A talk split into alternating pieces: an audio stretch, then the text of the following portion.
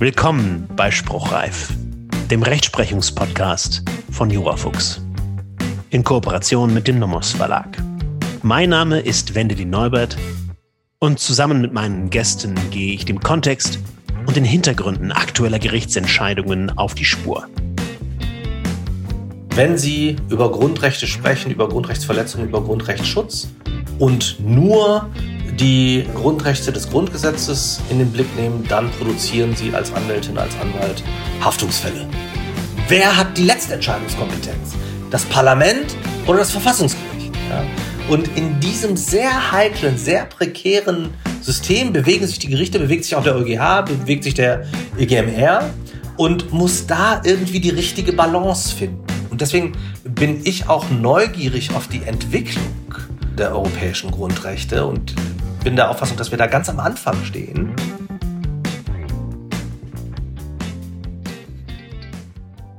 Mein Gast ist Professor Emanuel Tofik. Professor Tofik ist Inhaber des Lehrstuhls für öffentliches Recht, empirische Rechtsforschung und Rechtsökonomik an der EBS Law School in Wiesbaden sowie Professor für Rechtsökonomik an der EBS Business School. Daneben ist er Research Affiliate am Bonner Max Planck Institut zur Erforschung von Gemeinschaftsgütern. Und schließlich interessiert sich Professor Tofik auch für Digitalisierung und digitale Lehrformate. Damit sind Sie bei Jurafuchs natürlich goldrichtig. Seien Sie herzlich willkommen. Ja, vielen Dank für die Einladung, Herr Neubert. Dankeschön. Wir sprechen über die Zulässigkeit des religiös begründeten Tötens unbetäubter Tiere, des sogenannten Schächtens. Anlass ist ein Urteil des Europäischen Gerichtshofs von 17. Dezember 2020. In dieser Entscheidung hatte der EuGH eine Regelung der flämischen Region in Belgien zu bewerten. Diese Regelung hat das unbetäubte Schlachten von Tieren, auch zu religiösen Zwecken, ausnahmslos verboten. Und zwar aus Gründen des Tierwohls. Der EuGH hat nun angenommen, dass dieses ausnahmslose Verbot mit den Grundrechten der EU-Grundrechtecharta vereinbar sei. Genau genommen sprechen wir also daher über spezifische Fragen der Religionsfreiheit und des Grundrechtsschutzes in der Europäischen Union und ihren Mitgliedstaaten. Lieber Herr Professor Tofik, der EuGH entscheidet hier über die Zulässigkeit einer Maßnahme eines Mitgliedstaats am Maßstab der europäischen Grundrechte der Grundrechtecharta. Können Sie uns bitte einfach mal zum Einstieg helfen, diese Entscheidung einzuordnen?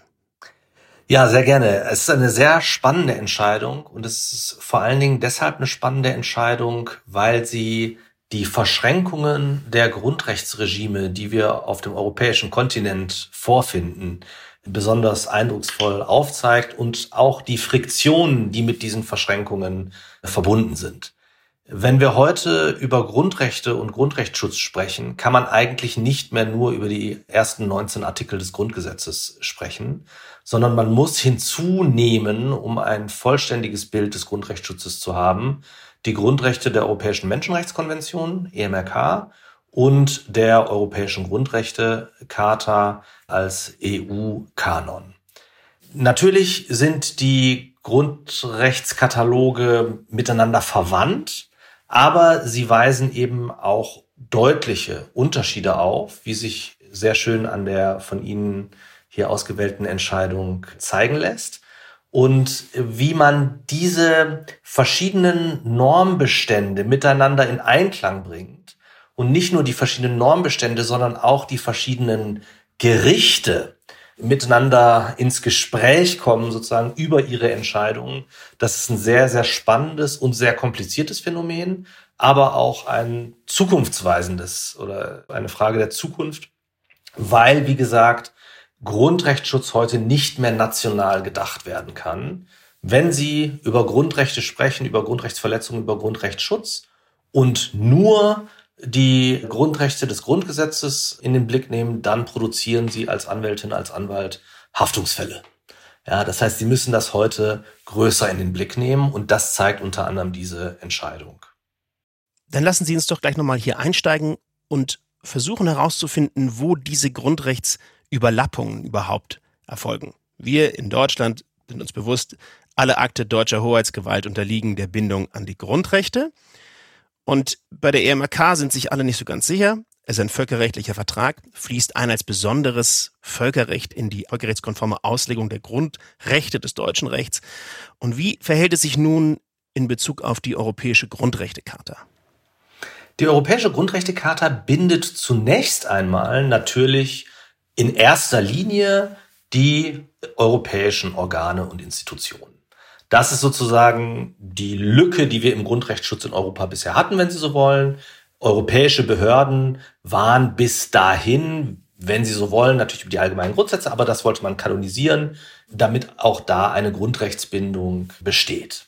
Darüber hinaus ist dann insbesondere der EuGH in Auslegung und Anwendung der Grundrechtecharta zu dem äh, Ergebnis gekommen, dass in vollharmonisierten Bereichen und in Bereichen, wo das europäische Recht die Rechtsanwendung determiniert, auch die europäischen Grundrechte Anwendung finden müssen. Das ist relativ logisch, wenn Sie sich vorstellen, Sie haben einen Rechtsbereich, der komplett beispielsweise durch eine Verordnung, wie im vorliegenden Fall, durch europäisches Recht determiniert ist, von europäischem Recht beherrscht wird, dann müssen auch europäische Grundrechte anwendbar sein.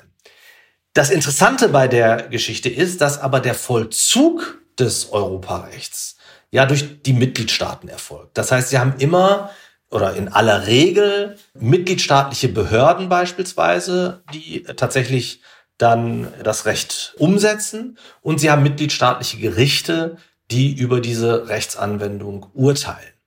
Und in Deutschland sind natürlich auch diese Behörden und Gerichte an die Grundrechte gebunden. Das heißt, da haben sie schon sozusagen vielleicht keine Kollision, aber eine Überlagerung verschiedener Grundrechtsregime. Und da ist dann natürlich die Frage, wie geht man damit um, wenn ein Regime strenger ist oder ein Regime großzügiger ist. Und das ist hier der Fall. Also beim Tierschutz gibt es eine Verordnung, mit der grob gesprochen die Europäische Union mehr oder minder abschließend regelt, was europaweit an Tierschutzstandards gelten soll. Deswegen sagt der EuGH, sind hier auch die europäischen Grundrechte anwendbar. In der Verordnung gibt's dann so eine Rückausnahme. Da wird sozusagen dem Subsidiaritätsgedanken folgend den Mitgliedstaaten die Möglichkeit eröffnet, abweichende Regelungen zu treffen. Und eine dieser Regelungen wie Sie geschildert haben, in Belgien bei den Flammen war eben äh, sozusagen religionsrechtlich gesehen strenger. Und jetzt war der EuGH also berufen zu gucken, ob diese Regelung mit der Europäischen Grundrechtecharta vereinbar ist. In Deutschland, nach deutschem Recht, wäre daneben das Bundesverfassungsgericht berufen, zu gucken, ob eine entsprechende Regelung, die von dieser Öffnung Gebrauch macht, ob eine solche Regelung mit den deutschen Grundrechten vereinbar wäre. Und mit den neuen Recht auf Vergessen Entscheidungen haben wir noch eine ganz neue Dimension. Da hat nämlich das Bundesverfassungsgericht erklärt, dass es jetzt auch selbst europäische Grundrechte prüft.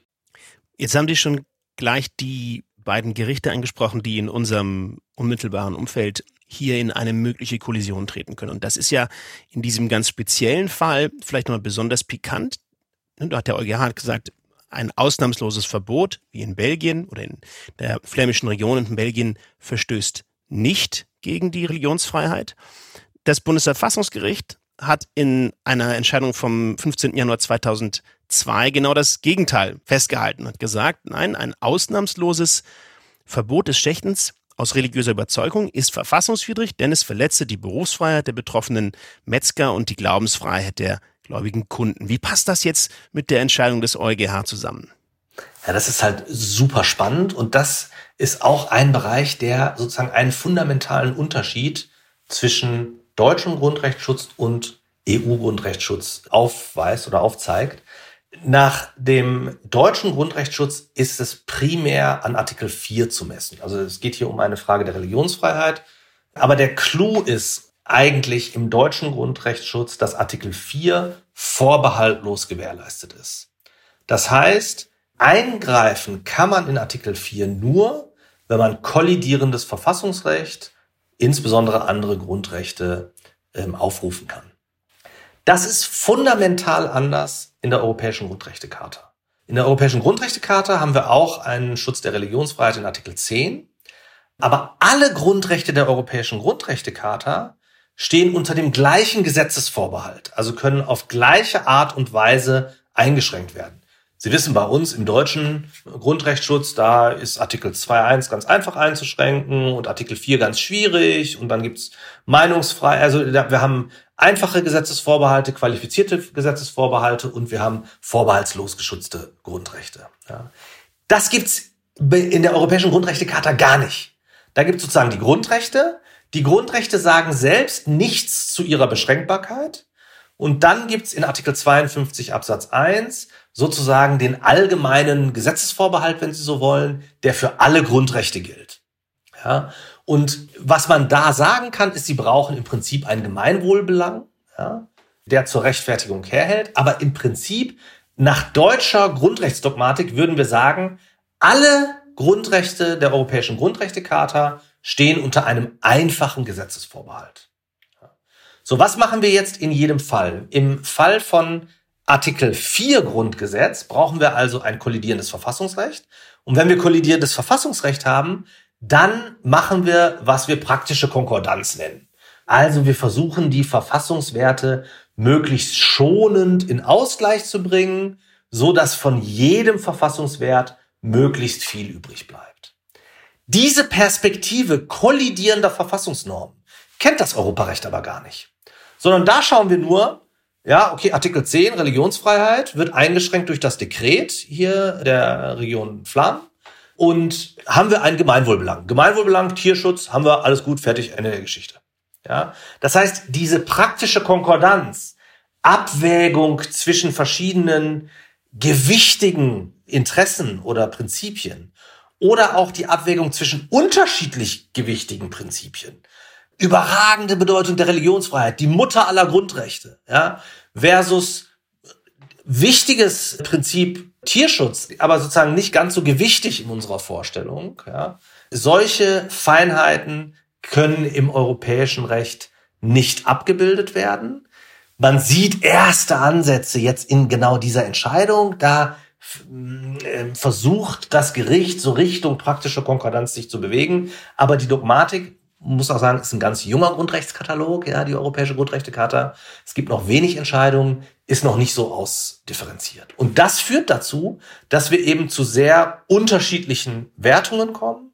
Einmal nach dem Grundgesetz mit diesem auch historisch überragenden Gewicht der Religionsfreiheit, ja, sozusagen, die die Freiheit der religiösen Minderheiten in besonderem Weise schützen möchte versus in der eher, ich sag mal, religiös distanzierten Rechtsprechung des Europäischen Gerichtshofs, wo halt einfach nur irgendein Gemeinwohlbelang vorliegen muss, damit mhm. die Religionsfreiheit eingeschränkt werden kann.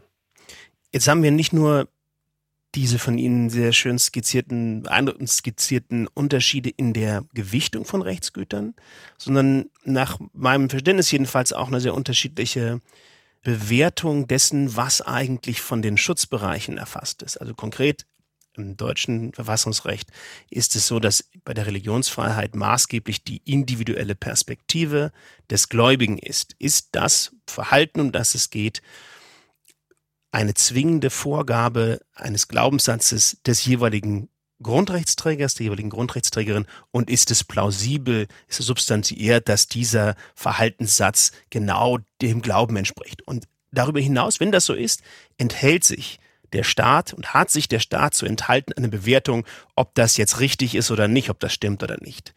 Der EuGH argumentiert nun, ja, im Ausgleich zwischen Religionsfreiheit und Tierwohl müssen die betroffenen Religionsgemeinschaften sich darauf verweisen lassen, Tiere vor der Tötung zu betäuben, denn es gäbe ja Betäubungsmöglichkeiten, die sich mit ihren Glaubensvorschriften vereinbaren ließen. Und zumindest aus der deutschen verfassungsrechtlichen Dogmatik in Bezug auf diesen Schutzbereich bekomme ich ein großes Störgefühl und denke mir, das klingt so, als wolle der EuGH selbst über den Inhalt und das Verständnis dieser bestimmten religiösen Riten selbst entscheiden. Herr Neubert, ich hätte es nicht schöner sagen können. Nächstes Mal machen wir es umgekehrt und ich für das Interview mit Ihnen. Äh, das ist wirklich fantastisch zusammengefasst. Das ist genau ein Riesenpunkt. Also das Bundesverfassungsgericht sagt, Neutralität bedeutet für uns, wir akzeptieren eine plausibilisierte Glaubensvorstellung. Mhm. Wir betreiben keine Koranexegese, wir betreiben keine Talmud, äh, Tora Studien, ja, sondern wir, wenn uns jemand plausibel darlegt, dass das seine glaubensvolle Überzeugung ist, dann genügt uns das. Dann gehen wir davon aus. Ja? Während der EuGH in der Tat, und das meinte ich mit vorsichtig gesagt religiös distanziert, man könnte auch mhm. sagen eher religionskritisch, ja. Der EuGH sagt, naja, Moment mal, es gibt ja wissenschaftliche Befunde, dass es so Betäubungsarten gibt, da wacht das Tier wieder auf. Da könnt ihr ja nichts gegen haben. Weil der Tod des Tieres, der tritt erst sozusagen durch den Kehlschnitt ein. Ja. Und damit macht sich der EuGH im Prinzip zum Religionsinterpreten und sagt sozusagen, nee, Freunde, ihr versteht euren Glauben selbst nicht so richtig. Lass mich das erklären. Ja. Und das ist eine Anmaßung, der sich das Bundesverfassungsgericht mit sehr überzeugenden Gründen und im Sinne eines großen liberalen Verständnisses und im Sinne eines Minderheitenschutzes natürlich vor der Folie unserer Vergangenheit. Mhm. Äh, ein Fehler, den das Bundesverfassungsgericht nie gemacht hat. Oder eine Versuchung, der das Bundesverfassungsgericht nie nachgegeben hat. Und das ist tatsächlich auch jenseits des Rechts, was mich sozusagen als freiheitsliebender Mensch an der Entscheidung besonders hm, kritikwürdig erscheint. Ja. Mhm. Dass hier sozusagen sich das Gericht der EuGH Dinge anmaßt, die ihm nicht zustehen. Und das hat ein großes freiheitsgefährdendes Potenzial. Mhm. Und das beschneidet den Minderheitenschutz massiv. Mhm. Ja. Das ist aber, wenn Sie so wollen, ein Stück weit auch in Artikel 52.1 angelegt. Wenn irgendwelche Gemeinwohlbelange genügen. Also eine Art Grundrechte zu konzipieren oder zu verstehen, ist, das ist Mehrheit gegen Minderheit. Mhm. Ja, also die Mehrheit macht ein Gesetz und die Minderheit hat ein Problem mit dem Gesetz und ruft die Grundrechte und das die Grundrechte schützende Gericht zur Hilfe. Ja? Mhm. Und das Verfassungsgericht, der EuGH soll dann diese Minderheitenposition schützen. Wenn jetzt einfache Gemeinwohlbelange reichen, dann sind das auch Mehrheitsentscheidungen. Ja? Und sozusagen im Prinzip sagt die Grundrechtecharta mit Artikel 52.1, naja, wenn wir Mehrheit gegen Minderheit haben, obsiegt im Zweifel die Mehrheit. Mhm. Und der deutsche Grundrechtsschutz ist viel ausdifferenzierter. Der sagt, es gibt Dinge, da sagen wir ja, also allgemeine Handlungsfreiheit, ganz ehrlich, ob ich jetzt freie Fahrt auf Autobahnen eines ja, mir sehr äh, liebes äh, Recht, ob ich das schütze oder ob ich Tempo 130 sage, das ist eine Entscheidung, die ist nicht von einem spezifischen Grundrecht geschützt. Da sagen wir einfacher Gesetzesvorbehalt, wenn die Mehrheit entscheidet, dann ist das so. Ja, dann mhm. kannst du sozusagen deine Individualinteresse nicht gegen die Mehrheit durchsetzen. Aber es gibt eben Dinge wie Religionsfreiheit, wie Gewissensfreiheit. Ja, ich stehe hier, ich kann nicht anders. Ja, da sagen wir, nee, da, da hat schon die individuelle Freiheit ein besonderes Gewicht. Mhm. Ja, und diese Differenziertheit ist im Europarecht nicht angelegt. Ja. Im Moment nicht. Der EuGH bewegt sich in die Richtung. Ja. Mhm. Ist diese fehlende oder eingeschränkte Differenziertheit auch deshalb nicht angelegt, weil der jenseits der Tatsache, dass der EuGH in seiner Rechtsprechung nach und nach jetzt versucht, Tritt zu fassen und überhaupt selbst das Verhältnis erstmal austarieren möchte. Aber ist es vielleicht auch daran angelegt, dass sich also sowohl der Europäische Gerichtshof als auch die Mitgliedstaaten als Verfassungsgeber letztlich bewusst waren bei der Schaffung der Europäischen Grundrechte-Charta, dass sie so unterschiedliche Verfassungstraditionen haben, die eine einheitliche Bewertung von was ist gewichtig und was ist weniger gewichtig gar nicht zulassen? Das wird historisch sicher eine Rolle gespielt haben. Ja, also das, das ist natürlich ein sehr disparates Feld und man muss sagen, gerade im Bereich Religion. Ja, also sie haben Systeme mit Staatskirche bis zur Laizität. Ja, und das ist auch was, was man bei der Rechtsprechung des Europäischen Gerichtshofs für Menschenrechte zu den EMRK-Grundrechten auch sieht, dass gerade im Bereich Religion eine sehr große Bandbreite vorherrscht. Ja, und der muss man irgendwie auch gerecht werden. Und deswegen bin ich auch neugierig auf die Entwicklung der europäischen Grundrechte und bin der Auffassung, dass wir da ganz am Anfang stehen weil wir insgesamt beim Recht in Europa ja Konvergenz beobachten. Mhm. Und ich glaube, dass auch hier bei dem Grundrechtsschutz wir durch ein aktives Gericht zunehmende Konvergenz beobachten werden. Da gibt's dann so Aushandlungsprozesse, die eben über diese Entscheidungen entstehen und die mit der Verschränkung dieser drei Grundrechtsgerichte, die sozusagen denselben territorialen Raum zu beherrschen beanspruchen, die durch diese drei Gerichte ausgehandelt werden. Gut, aber jetzt haben wir in dieser konkreten Entscheidung ja eigentlich eher die Saat zu einer gewissen Divergenz in der Rechtsentwicklung. Man muss natürlich auch betonen, hier hat die europäische Verordnung selbst dem Mitgliedstaat einen Spielraum eingeräumt bei der Umsetzung von strengeren Regeln. Das hat der EuGH dann aufgegriffen. Aber der EuGH muss sich ja allgemeiner fragen, kann ich eigentlich eine solche Form der strengeren Regel am Maßstab von Artikel 10 der Grundrechtecharta zulassen? Sie hatten es vorhin angedeutet im Vorgespräch. Wie wäre das denn, wenn der europäische Gesetzgeber eine solche Regelung wie in Belgien erlassen würde? Das finde ich super spannend, eine super spannende Frage. Also da kommen wir jetzt sozusagen auf die inhaltliche Ebene. Bisher haben wir so auf einer Metaebene die verschiedenen Rechtsordnungen, wie spielen die eigentlich zusammengesprochen. Jetzt geht es tatsächlich um eine Kritik der Entscheidung selbst. Und da muss ich sagen, dass ich die Entscheidung nicht überzeugend finde.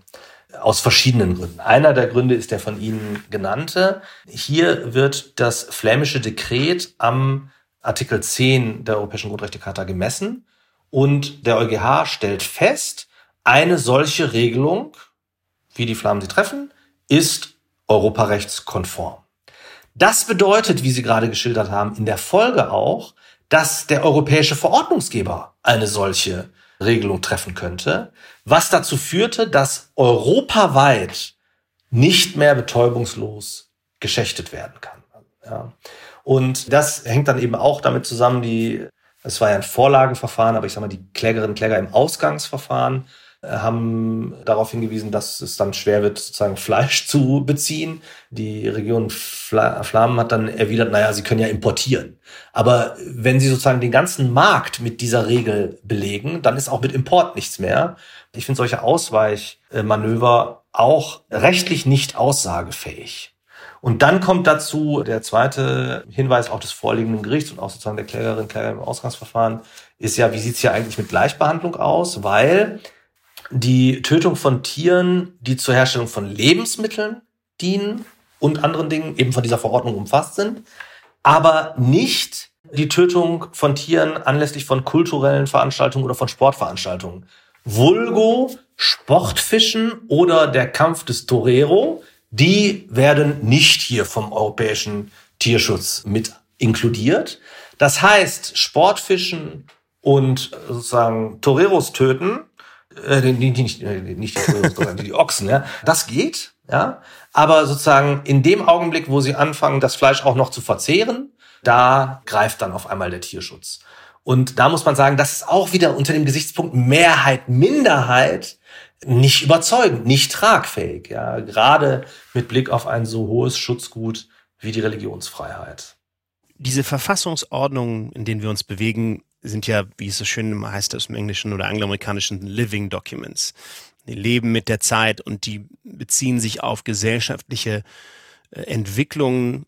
Nun könnte man wahrscheinlich sagen, dass der Tierschutz, das Tierwohl vor 20 Jahren eine andere Relevanz im öffentlichen Bewusstsein und auch in der öffentlichen Debatte hatte, als er es heute hat. Welche Rolle spielt aus Ihrer Sicht diese gesellschaftliche Akzeptanz, also sowohl für das Tierschutzbewusstsein auf der einen Seite als auch vielleicht für das Schächten in der Bevölkerung, für die Bewertung, für die rechtliche Bewertung des vorliegenden Falls?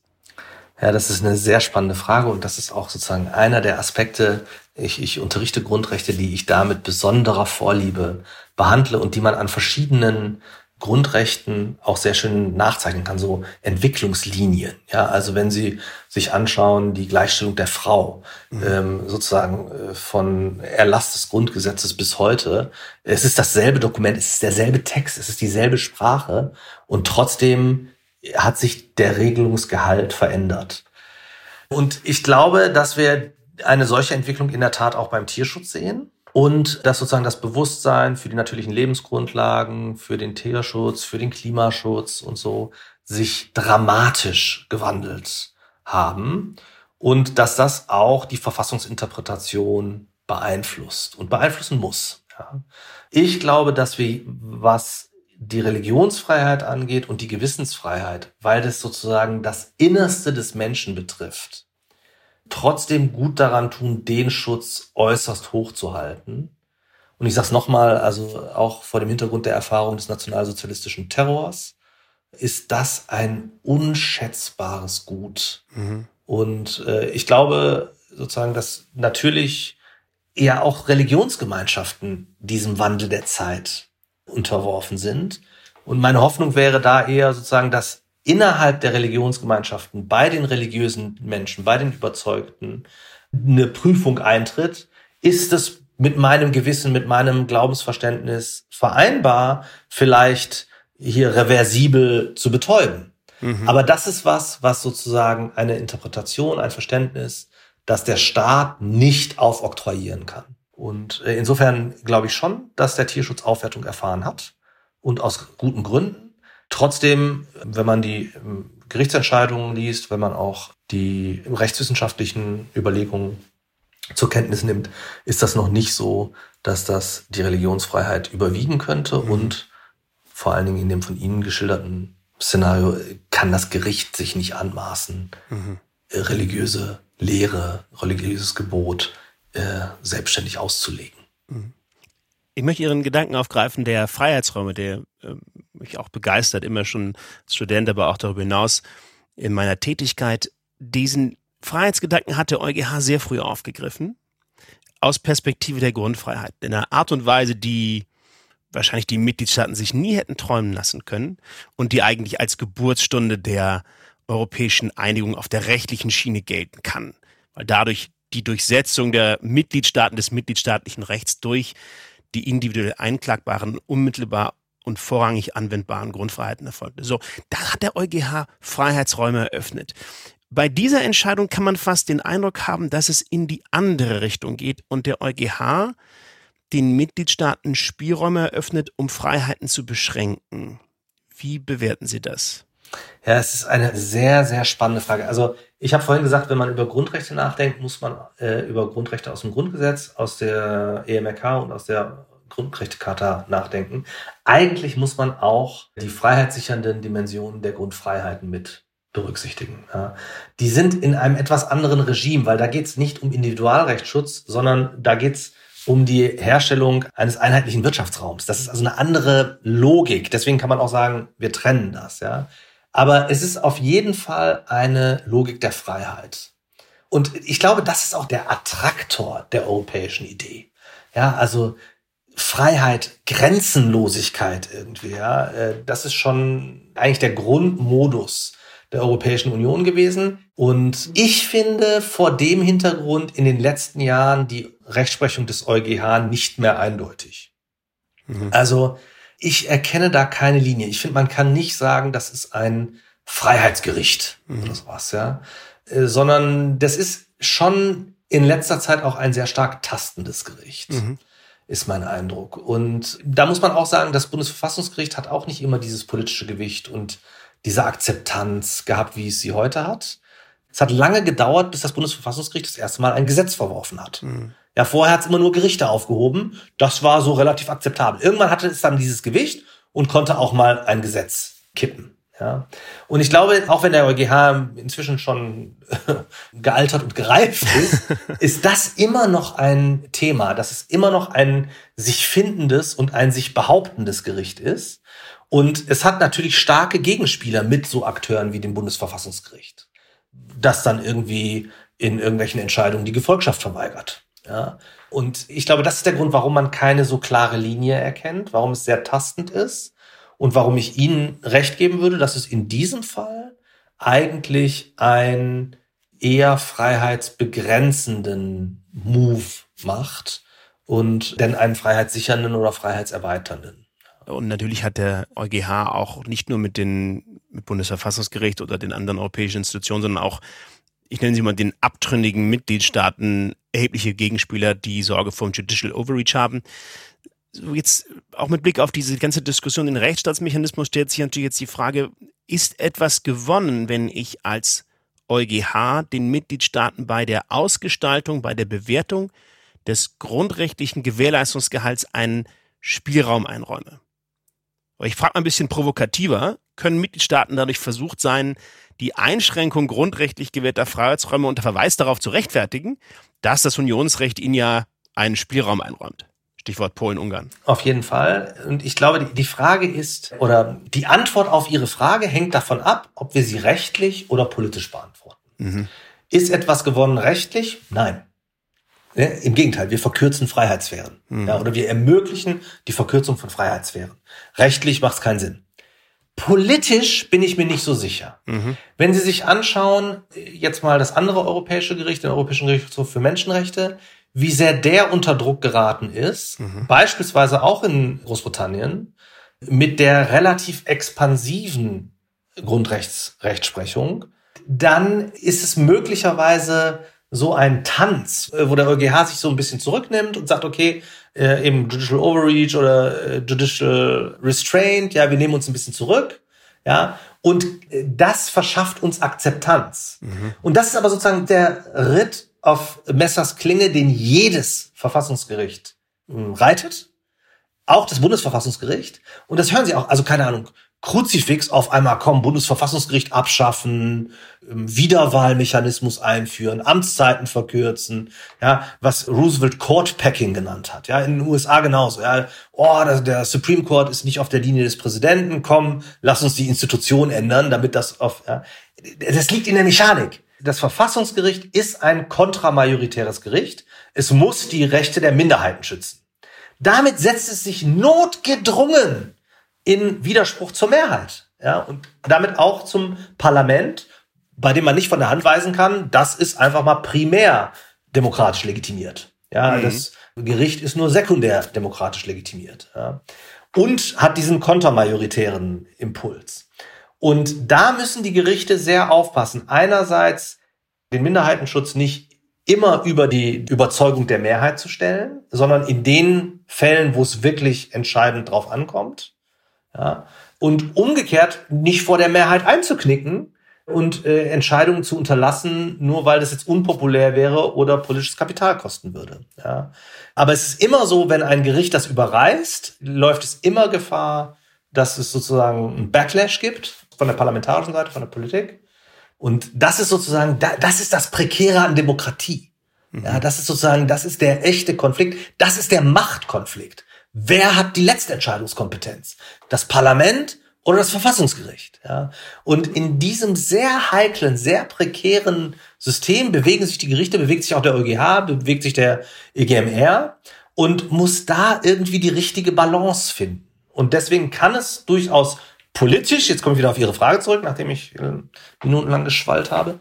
Also politisch kann es sinnvoll sein, solche Ventile einzubauen, wo Mitgliedstaaten, was ihre eigene interne Regelung angeht, sozusagen liberaler oder restriktiver sein können, als es der harmonisierte Rechtsrahmen eigentlich vorgibt. Vielen Dank. Lieber Professor Tofik, haben Sie vielen herzlichen Dank für das Gespräch. Ich danke Ihnen, Herr Norbert. Vielen Dank, war sehr anregend.